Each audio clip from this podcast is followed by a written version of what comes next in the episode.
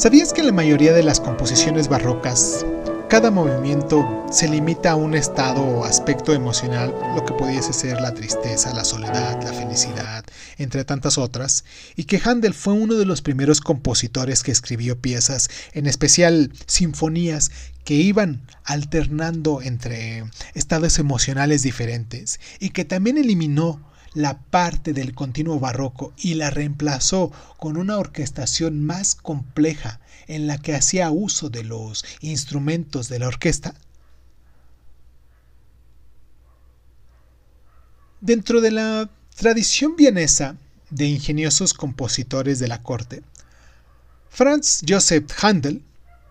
fue el primer niño mimado de la monarquía en el periodo clásico, si lo tuviéramos que decir de un modo claro. Nació y creció en la pobreza de la ciudad austriaca de eh, Ronrau, donde su padre era un peón.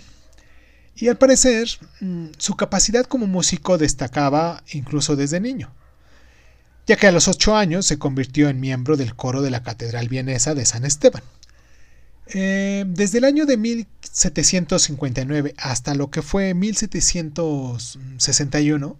Heindel Trabajó en la corte del conde Morsin, un noble que se arruinó y tuvo que despedir a todos sus músicos. Y sin embargo, por aquella época, Handel ya había destacado tanto como para que lo contratara un príncipe húngaro llamado Paul Anton Esterhazy. Pues pasó gran parte de su vida en esta residencia, componiendo ocho horas al día y gestionando todas las actividades musicales entre las que se incluían representaciones sinfónicas y sesiones de ópera semanales. Si el método de trabajo de Handel nos parece duro,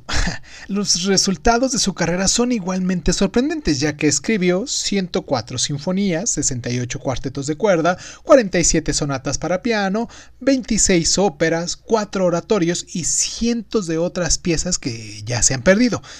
Es reconocido como el compositor que estableció la estructura estándar de una sinfonía tres o cuatro movimientos de tempos variados, orquestados para cuerda, cuatro o cinco partes de viento y timbales, desarrolló esta estructura a partir de las ideas de varios compositores del rococó italiano y también se le atribuye la modernización del formato de cuarteto de cuerda.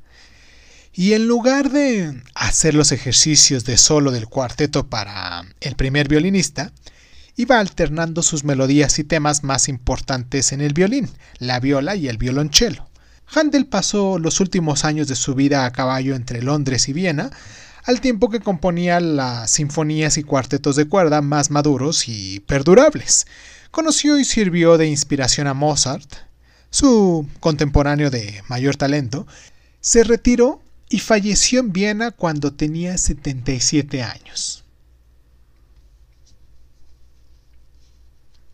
¿Sabías que durante la época en la que trabajó para Esther Handel vivió dos décadas en las habitaciones de los criados, ataviado con uniforme de lacayo y teniendo que soportar la humillación de ser castigado por no llevar de forma adecuada su peluca de sirviente? ¿Sabías que cuando a Handel le cambió la voz en el año de 1749 fue expulsado del coro de los niños de San Sebastián y echado a la calle con lo opuesto?